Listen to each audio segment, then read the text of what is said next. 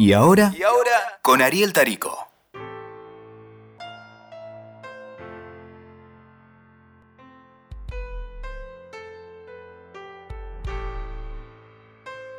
Sí, bueno, ¿se puede fumar acá? ¿Qué pasa, boludo? Che, esto no es hora 25, esto es un podcast. Eh, pero mm, vamos a hacer una especie de entrevista como, como la que yo solía hacer en la radio, en la rock and pop, cuando estaba a la noche. Em, por eso tengo acá, no sé si decirle un amigo, porque la gente que trabaja conmigo no sé si es amiga o no, pero está Mareque. ¿Cómo estás? ¿Qué tal? ¿Cómo va, Jorge? ¿Bien? ¿Todo bien? Bien, todo tranquilo. Bueno, vos sos Mareque, ese es tu nombre. O sea, ¿qué es mm. Mareque? ¿Qué mierda es Mareque? Mareque es un apodo que me pusieron en la secundaria. Eh, mi nombre verdadero es Marco Caldironi, porque algunos hasta se equivocan y piensan que es el apellido. Como había un jugador que se llamaba Mareque. No, y mm, Marco era un apodo que me pusieron en la secundaria unos amigos. Y la anécdota, vos mismo me dijiste que no la cuente, pero la voy a contar porque la gente. Dale, aproveché y contar acá. Eh, porque es un poco vergonzosa. Eh, estaba la época de José María estaba de moda y mis amigos me empezaron a decir Marky. Ah, Marco. José María Listorti. Claro. Sí. Que decía Magic Bueno, eh, me empezaron a decir Marque. Y fue pasando de Marque a Marque, Mareque y terminó en Mareque. O sea que fue una derivación de una joda eh, que surgió del Listorti. Sí. O sea, una mierda. Bueno, es lo que me dijiste, sí, es lo que me dijiste, por eso no la cuentes, me dijiste. ¿Lo hablaste en terapia en serio a esto? Porque... Sí, sí, sí, Jorge, pero bueno, hay gente que igual quiere saber. No, no, no, no me puse a, pensar otra. No, Listorti contentísimo.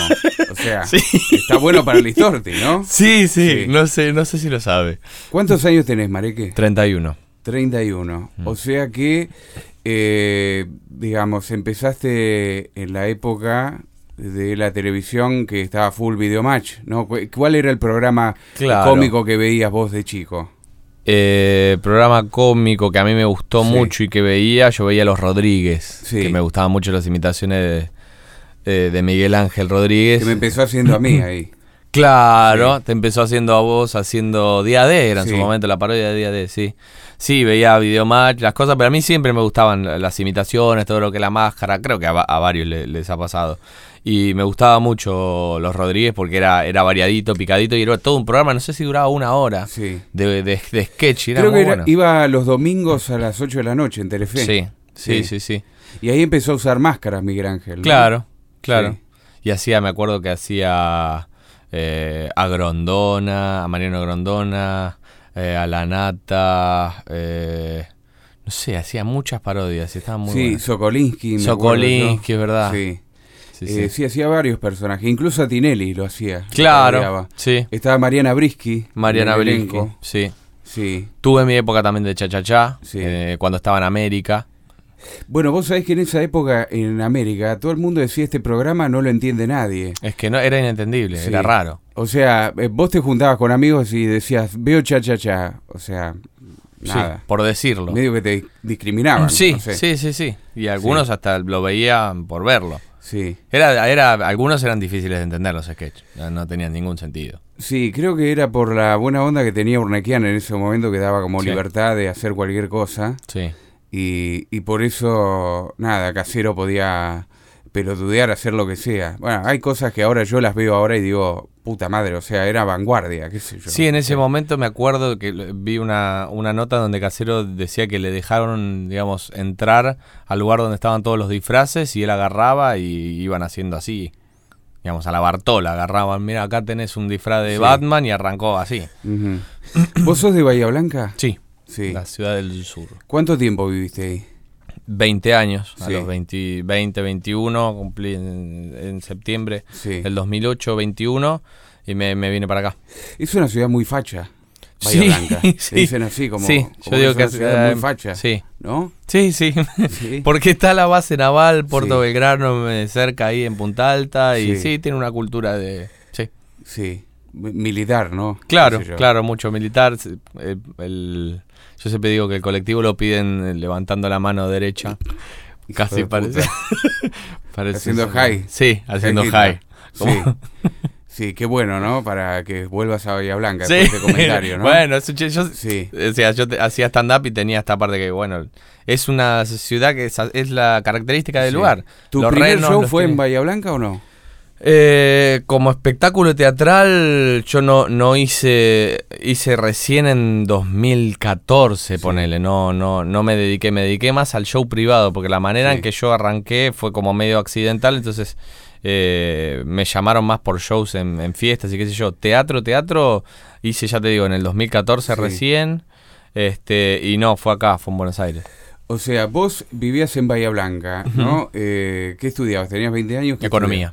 Economía. Yo arranqué a los 18 a estudiar economía.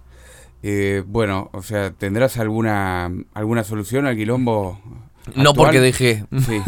¿Cuántos años hiciste? Hice dos años y medio. De dos años de finales completos y medio año que me mm. quedaron solamente los parciales. ¿Pero vos querías ser contador? ¿Qué querías no, quería ser licenciado en economía, me encanta. De hecho, lo, lo si tuviese tiempo y no me cambiaran tanto los horarios de trabajo, lo creo que cursaría. Sí, ¿y cómo te visualizabas? O sea, como un tipo que, por ejemplo... Dando clase. dando clase, como profesor, docente. Sí, siempre digamos la audiencia como la tuve presente.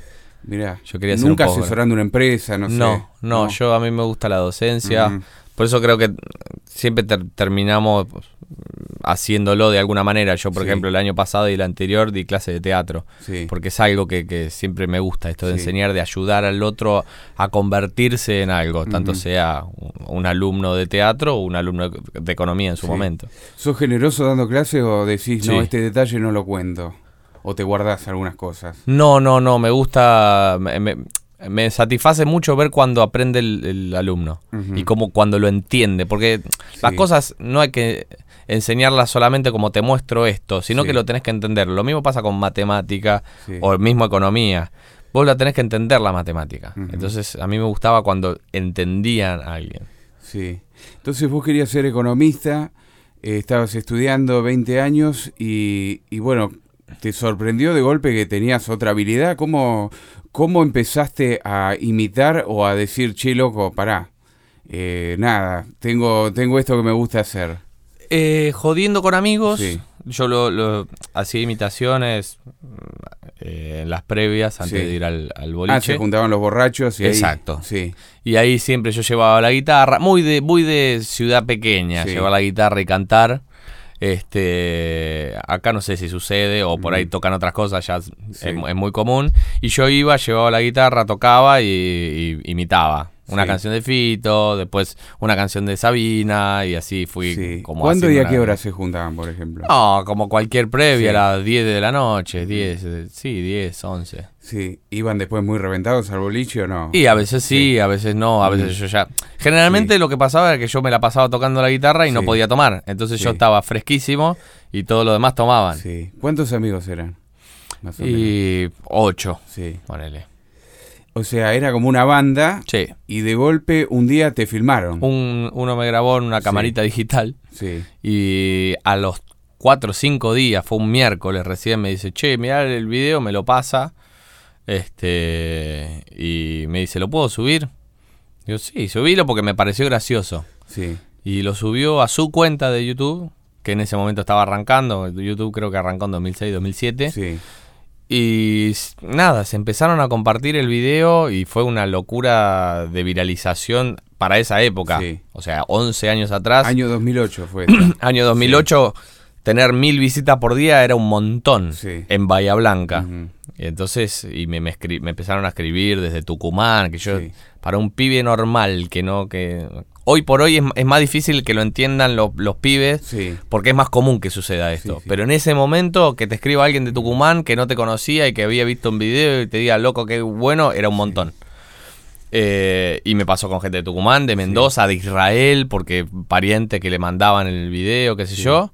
Este, y bueno, alguna gente me empezó a escribir para ir a su fiesta de casamiento. Y, bueno, y al principio yo que antes no, quería saber nada, yo le decía, no, yo estudio economía, gracias, pero no, gracias, pero no, hasta que dije, bueno, por ahí sí.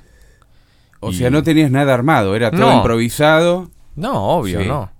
Y de hecho me armé un guion para un cumpleaños, porque la primera fiesta que fui fue la madre que cumplía 50, la madre de un amigo. Me dijo, dale, vení, qué sé yo, y me armé un guion con, eran todos chistes sacados de internet, concatenados. Sí, Y había hecho una mesa con Chiche Helblum, sí. con todos invitados, lo, lo más simple que se me ocurrió. Y era Chiche con distintos invitados. Sí.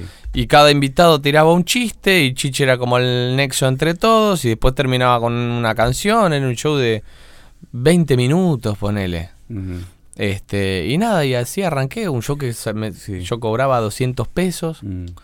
eh, en ese momento, que eran, qué sé yo, 100 2008. ¿Y qué debían ser? El dólar estaba a 13 en ese momento. Claro, ponele. Sí. O sea que serían 90, 90, 70 Sí. eh, dólares. Bueno, Sí.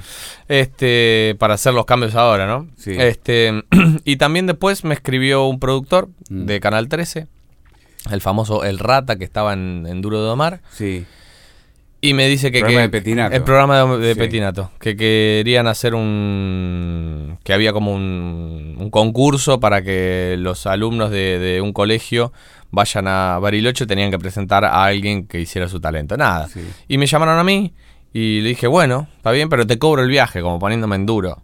Bueno, obviamente, era Canal Sí, 13 en su canje, momento, boludo. claro. Y Sí. yo le cobré solo el pasaje, fui, hice la presentación, le gustó, yo todo Sí. en Canal 13, que fu- fue para mí un montón. Eso Esa fue la primera vez que pisaste el estudio Canal 13. Sí, un estudio de televisión. Sí, ¿y cómo, cómo fue eso? ¿Estabas cagado? Dijiste, bueno, no, ya que entendía estoy acá- no entendía nada. Primero llegué mal porque llegué, me acuerdo, ahora me acuerdo y veo lo que hice. Llegué a la estación de San Juan y en vez de cruzar la calle me mandé por atrás, crucé el puente. O sea, te viniste en un micro a retiro. Sí, sí, sí, sí. Eh, y paré en la casa porque yo tenía una novia que vivía acá y Sí. nos veíamos cuando ella venía. Y nada, paré en la Una casa. novia que vivía en Buenos Aires, que Claro, de Bahía, no, es de Bahía, Ah, de Bahía que que estudiaba en. Buenos Aires. Ah, todo bien. Justo, claro, justo. todo justo. Justo. Sí. Así que me fui a Canal. Sí, era raro porque era un programa que yo veía todos los días. Me Sí. acuerdo que salía a las 7 de la tarde el programa. Y lo veía y, el- y un día estaba ahí adentro. Y no lo podía creer. ¿Y ahí qué hiciste? Eh, ¿Estabas con la guitarra o...? o Ahí hice una canción que Sí. me había hecho mi hermano, porque con esto de las imitaciones empecé a, a hacer otra, otra canción y otra Sí. que- otras canciones, otros videos. Y mi hermano se le ocurre, como mi hermano es músico, de hacer una, una canción que se llamaba Todos Juntos. Sí. poniéndole cada estilo a cada personaje y, y empecé a cantar ese tema. También se hizo viral y me lo pidieron que lo cante en el programa. Entonces canté ese tema, se ve que fue bien porque Sí. después me pidieron cantarlo de nuevo ahí, o sea que debe haber, o, su- o subió el rating, no sé qué carajo pasó. Este mm, Y nada, después de eso, como era de la misma productora de Diego Birds, eh, la pasaron en TBR el domingo, la repetición, y también de nuevo, eso era como que iba moviendo todo y... Ahí te empezaron a llamar para hacer eventos, cumpleaños. Eventos, cumpleaños y, Sí. dema- y otros programas, Sí. porque veían, es como ahora, viste, el pibe del talento. Sí, sí. Míralo sí. a este que... ¿Y con qué personajes eh, empezaste, digamos? Ese video que tuvo como Mm. un millón de reproducciones, ¿en cuánto tiempo? Nada.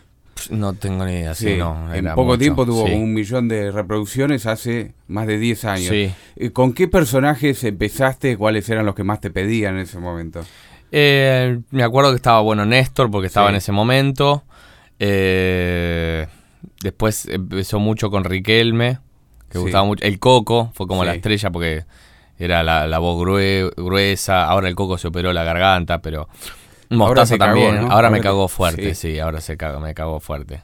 Este, Mostaza en su momento también. Y Mariano Clos, creo que, está- que sí, me lo pedían. Sí. Mm.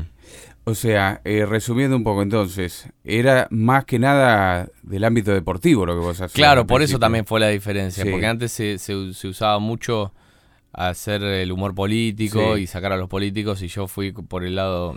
No lo, no lo busqué conscientemente, me salieron eso. Me salió. Mostaza, me salió el Coco y Riquelme también. Un día lo escuché y digo, mira cómo habla este chabón. Sí. Y lo empecé a imitar y nada, y así Sí. surgió.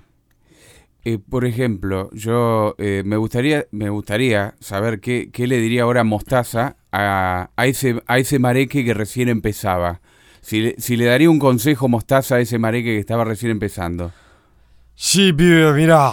Primero compra dólares. No apuestes al peso. Eso es lo primero que te quiero decir, que te quede bien en claro. Segundo, no largues economía. Porque el país se puede ir a la mierda en cualquier momento. Seguí, aunque sea una materia por año. Sí. De a poquito, pero seguí. Sí, sí, sí, me encanta, me encanta. Es un gran consejo, es un gran consejo. Sí, sí. Sí. Y tercero, no, si, si se te ocurre, no te compres un pasaje para ir a Madrid si hay una, una final Boca River, por la duda. ¿Vos de qué cuadro sos? Yo soy de Boca. De Boca. Sí. ¿Muy fanático? No, no muy No. fanático, pero vivo intensamente los partidos. Tengo Sí. un tema que es que yo vivo muy intensamente el partido, pero después me olvido. No me acuerdo un gol, Sí. ni, ni cuándo, ni contra quién, ni, con, ni cómo fue, nada. Sí. Pero el momento lo vivo a full. Después ¿Te acordás de los jugadores, formaciones, esas cosas Ni no en tenés pedo. memoria? No, ni en eso? pedo. Me acuerdo de los jugadores clave. Me acuerdo de Riquel, me acuerdo de. Chicho Serra, me acuerdo de, de, de- de Burdizo, de Walter Samuel. Pero no me preguntes la formación. Mm. No. Sí, como a mí, me chupa un huevo el fútbol. No, o sea, claro. Sí. No, no, me gusta y, y soy competitivo en ese sentido de Sí. que quiero que gane y quiero ganar la Libertadores, y que- pero Sí. después, no. Eh, Mareque, después de esa explosión, ¿no? De que te empezaron a llamar de todos los programas de tele, de que empezaste a ir, de que la rompías, eh, vos dijiste, bueno, dejo la carrera que estoy estudiando, ¿cómo, cómo fue eso? No, fue una conjunción, porque yo cuando vengo acá la idea era seguir estudiando. Sí, Cuando me voy a la UBA a ver la- el tema de las correlativas, Sí. primero tenía que hacer de nuevo el CBC. Y segundo me dice, te, te damos de correlativa, de- hay que ver, me dice, Sí. cuando traigas las materias que vos tenés aprobadas, hay que ver, pero como mínimo tenés que rendir la mitad. sí. O sea, que eran finales que yo ya había rendido. Mm, Entonces ya arrancar en una ciudad nueva, viviendo Sí. solo, yo vivía con mis viejos, viviendo solo, con un trabajo inestable y encima tener que saber que tenía Sí. que volver a rendir la mitad, fue como muy desmoralizante. Sí, Volver a leer los textos de nuevo para rendir, de por ejemplo, yo digo, ya veo que tengo que rendir derecho de nuevo, que la odié. sí. O sea, vos ahí en ese momento dijiste, bueno, ya soy el chico famoso de la tele, ¿te la creíste un poco o no? Eh, e- eso depende de la- las visiones de cada uno. Sí. Sí, cambié, Sí. sí. es verdad que cambié. Sí, Eh, mis amigos, algunos pensaron en su momento que sí, eh, que estaba más cambiado, Sí. pero no, no, no a nivel canchero, no a nivel agrandado, Mm. eso no. Pero sí que veía de, la- de forma distinta las cosas, pero por, Sí. al- por venir acá a Buenos Aires ves las formas, de otra forma las cosas en el interior. Este, te vestís con otra ropa. A mí me- siempre me gustó lo, lo- lo raro, lo diferente. Entonces iba vestido, Sí. caía con un sombrero. Cuando en Bahía Blanca caes con un ya. sombrero, sos de afuera. sí. Te dijeron, ay, cheto. Claro, que ¿qué le pasó está". a este boludo? Sí. ¿Entendés? Hay mucho de eso, mucho de. Hoy, ahora te vestís distinto. Y sí, pero por Sí. no por una. Pero yo sigo siendo igual. Eh, pero no, no, no me la creí porque además el laburo eh, era inestable ya en ese momento. Yo cuando dije, bueno, me voy a Buenos Aires porque estoy teniendo todos los fines de semana show, cuando llego no salió uno. Y a- y estuve a punto de volverme. Sí, Porque hubo dos meses donde no tenía nada y me estaba comiendo todos los ahorros. sí. Y de suerte me llamaron para trabajar en un programa. ¿Qué programa? Era un programa que hacía... Era un chivo para una compañía telefónica Sí, de, de las tres que hay. Ajá. Una, la de la M, y estaba Darío Lopilato. sí, Y me llamaron a mí para hacer voces en off. sí, Y bueno, era un programa que salía los sábados a la una de la mañana. claro. Pero era guita. sí, sí. Y era de la misma productora de Andy, que, que estaba en su momento, que era Mandarina. Sí, Y me metieron ahí y después me metieron en Zoom, el programa de que estaba Andy, Freddy, eh, Villarreal y Toñetti. Es un programa que duró cuatro meses, Sí. eh, pero también me llamaron ahí y ahí me estabilicé con ese programa y con el otro me estabilicé y después empezaron Sí. a salir algún que otro show. ¿Y ¿Cómo fue de golpe laburar, no sé, con un referente tipo Freddy Villarreal? O Mm. sea, un tipo que ya tiene experiencia, que ya hizo muchas imitaciones, eh, muchas caracterizaciones, máscaras. Y de golpe eh, estar ahí con él compartiendo, no sé, ¿fue generoso al principio o era medio Sí. celoso? No, no, no. Era mm, buena gente. Aparte yo había tenido antes un contacto con él porque me habían llamado para hacer un show una vuelta en, en Uruguay Sí. y cayó y estaba Freddy también. Hicimos la animación de un boliche los dos juntos porque Mm. Freddy, Freddy había esto es culpa de los managers. Sí. El manager le había prometido al tipo del boliche 40 minutos de show y Freddy tenía 10. Y cuando, cuando me ve a mí, me dice, eh, ¿vos tenés material para hacer? Le digo, sí, yo hago tal cosa. Bueno, metamos mitad y mitad. Y fue más un 70-30 de Freddy con una máscara diciendo, bueno, bueno, y yo tuve los espacios, metimos canciones. Fue un choreo lo que hicimos en Uruguay. Ya pasaron 10 años, lo lamento. ¿Ya está, uruguayos. Sí, lo lamento. Uruguayos. Bueno, eso mismo dicen algunos eh, actores de Sin Codificar que cuando van con Pachu, que también, que dice que hace el alemán. Hace cinco minutos y le dicen hijo de puta. Claro. O sea, hijo de puta. No, es que 40 minutos es un montón para estar remando. Es un montón. Mm. Este, y claro, los, yo entiendo los managers. Los managers te venden todo. Y sí, sí, va 40 minutos. Y después Freddy no tenía nada. Empezó a escribir ahí en el camarín, a la tarde. Este pero había tenido ese acercamiento, entonces yo cuando fui ya a laburar con él, yo ya lo conocía, entonces teníamos buena onda. Este, no, nunca fue celoso, Freddy. No, de hecho mm. después cuando yo me quedé sin laburo, le escribí a él y él me, me acercó, me hizo un acercamiento con el productor de Ari mm. Paluch sí. y, laburé ahí con Ari. Uf. Tres meses. Sí. Pero laburé. Sí. O sea, me gusta que lo decís, o sea, figura en tu currículum, ¿no? Sí, sí, sí, figuran tres meses con Ari Paluch. Bien. Nada, no te tocó 2010. nada. No, no, no, por suerte no. Por suerte no tengo, no, tengo pinta andrógina. Hijo de puta. Me gusta porque vas siempre por el lado... Al límite. Límite. O sea, te gusta el humor negro y esas Total. ¿no? Sí, total. Sí. sí. ¿Te gusta jugar ahí? Me gusta jugar, sí, hasta que me pegue un palo, porque esto es así, cuando no sos conocido puedes decir lo que se te cante. Ahora, cuando tenés exposición, te van a matar. ¿Qué te pasa, por ejemplo, cuando te putean en Instagram o en Twitter ahora? A veces contesto, a veces no, depende del humor que tenga. Hay veces que me pongo a contestar y veo y digo, ¿qué estoy contestándole a alguien que ni lo conozco, que se vaya a la mierda, que se mate? Ni, ni lo conozco. Eh, Instagram, por ejemplo, tiene mucho que vos podés bloquear palabras. Entonces, cuando yo pongo la frase no te sale, como cuando hago una imitación, la frase no te sale no va a aparecer. Entonces ya está. O todas, todas malísimo, todas esas las bloqueo directamente. ¿Te deprimía, por ejemplo, cuando te llegaba un comentario negativo o algo? Siempre te llama la atención el negativo. Siempre. Vos tenés mil positivos y hay uno que dice malísimo y te vas a quedar con ese. Sí. Porque, no sé, yo, a mí me parece que tenemos la tendencia, ¿por qué? Porque queremos gustar a todos. Sí. Entonces, donde hay uno, ese tiene la verdad y los otros no. No sé.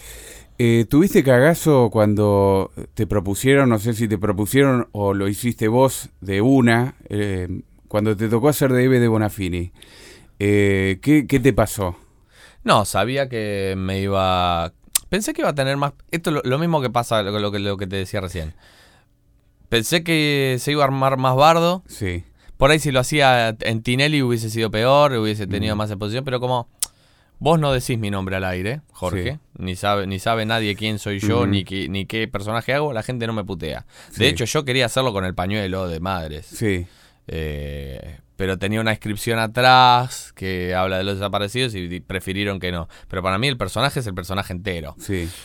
Este, no, la verdad dije, uh, bueno, se va a armar bardo, pero no, no me, no me importa. Es una, que ¿no la vamos a, imitar? Sí. ¿Pero cómo fue? ¿Te salió a vos o te lo propusieron? Eh, lo habíamos, nosotros nos juntamos con Martín Bilic, que es, es, amigo mío y es otro de los, de los imitadores que hace a Lilita y a Larreta. Nos juntamos el año pasado, en 2018, nos juntamos a tomar un café, qué sé yo, y, siempre tratamos de proponer nuevos personajes. Y dijimos, ¿este año qué podemos hacer? Y en realidad, Eve, habíamos dicho, hacer la voz, le había dicho que la haga él. Eh, y después, bueno, me la terminaron dando a mí, pero la iba a hacer él. Y habíamos dicho Eve, habíamos dicho, por ejemplo, eh, a, mm, ¿cómo se llama? Al, al diputado Olmedo. Sí.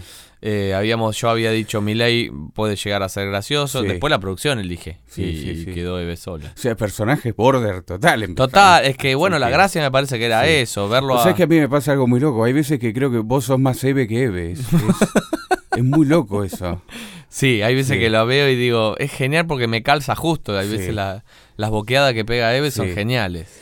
Eh, me gustaría que, me dediques una puteada, Eve. O sea, eh, nos conocemos hace mucho tiempo, en la época de página, bueno, y me gustaría que... Y vos te volviste un gordo hijo de puta. Vos te volviste un gordo rastrero. ¿Eh? Mierda. Estás ahí operando para el grupo Clarín, hijo de Ramil, puta. O sea, es que la amo. Es hermosa. No, no, no, me encanta. Chupame las tetas, boludo. Bueno, bueno, tranquila, Eve, tranquila. Sí, me encanta, me Vaya a la encanta mierda. que se vaya a la mierda, sí. No, no, no, me encanta. No está todo bien con Eve. No sé. no- Soy una vieja, hijo de puta. Sí. ¿A ella le, le habrá gustado la imitación o no? ¿La vio? Parece una mierda, no veo el programa, no sabía ni que me estaban imitando, manga de forros. Sí, porque estás eh, en Canal 7 a la mañana. Ahora le metan una bomba. No, no, no, pero, o sea, eso demuestra la amplitud del gobierno de Macri, boludo. O sea, estás en el Que programa... no se hagan los vivos conmigo porque Sí. les meto una bomba. Y les exploto el canal estatal, me chupa un huevo. Cuando volvamos le vamos a hacer uno nuevo. Excelente, boludo. O sea, te amo. Por este personaje te amo. Gracias. Sí. ¿Y cuál es el personaje que, que siempre te gusta hacer? Que decís, con este personaje, nada, lo- por más que pase de moda, ya está, pero lo hago porque me encanta. Eh, no, estos personajes así como Eve y en su momento fue Timmerpunk. Sí, eh, son personajes, me gusta porque son justamente border y yo puedo hacer Sí. lo que se me canta. O sea, Sí. yo. Que hay, hay cosas por- que en las grabaciones, por ejemplo, no quedan. Ayer, no, el viernes que estábamos grabando el, un, un- un episodio de, de PPT en donde yo hacía como que lo, como Eve lo, lo quería cagar a trompadas a Centeno. Mm. Y en un momento agarro el zapato y se lo tiro con todo al lado de la pared. Y después al final no quedó esa toma, pero esas cosas me permiten ser el personaje. Sí. Que por ahí con otro no lo podés hacer, pero en, eh, Eve tiene la impunidad Sí. que me permite ampliar y hacer lo que se me cante. Me puedo tirar encima de un tipo, Sí. putearlo, hacer lo que quiera, porque tengo impunidad. sí, sí. Eve me, me- me- me hace reír mucho. Y a- ahora cuando hago para, para algunos medios, hago a, a- a Macri, me, también me, me da mucha satisfacción porque lo, lo laburo desde el, desde el lado del cinismo, Sí. desde el lado de, de la ignorancia total de lo que está pasando. Sí, eh, y me, me causa mucha gracia. sí. Eh, por ejemplo, estamos acá en un podcast, ¿no? Eh, Mauricio, esto se escucha en distintas plataformas. Bueno, eh, es- Buen día, eh, ¿qué hora es? Bueno, estamos. No, esto, o sea, la gente lo puede escuchar a la, a la mañana, a la tarde. En ¿Es en vivo? hora. Sí. En, en realidad estamos grabando y esto se puede escuchar en Ah. cualquier horario. O sea, podés el- decir buenos días, buenas tardes, buenas noches, como decía la Lomira. No, yo te quería preguntar porque no sé qué hora es. ¿Qué hora es? De verdad.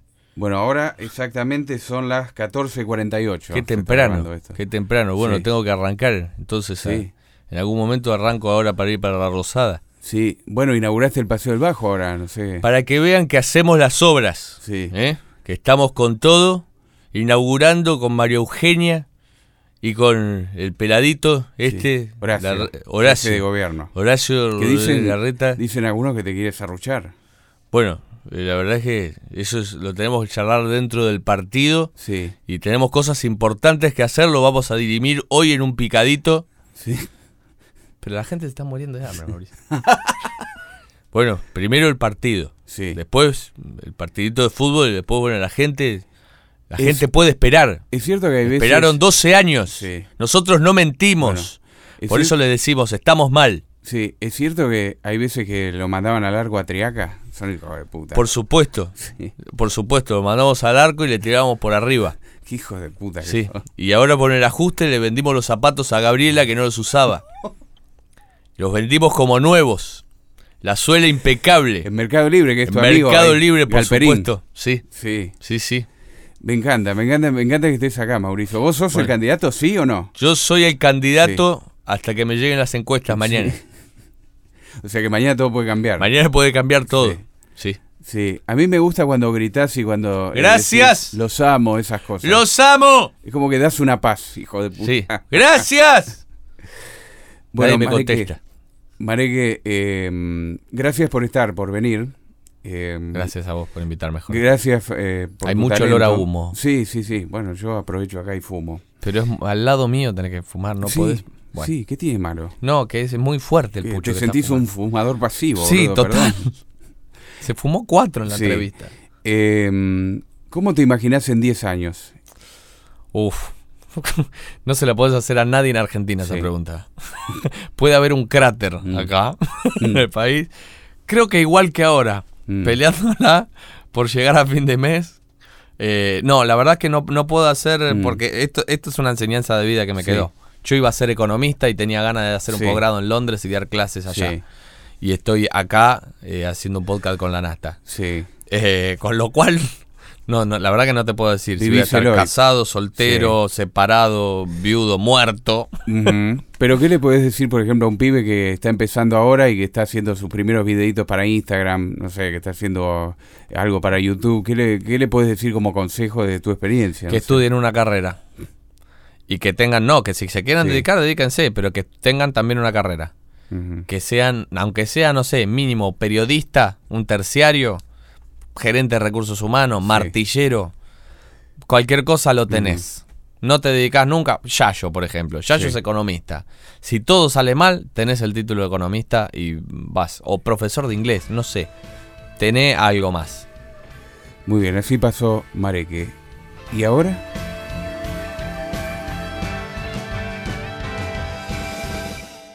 Escuchaste. ¿Y ahora? ¿Y ahora? Con Ariel Tarico. WeToker. Sumamos las partes.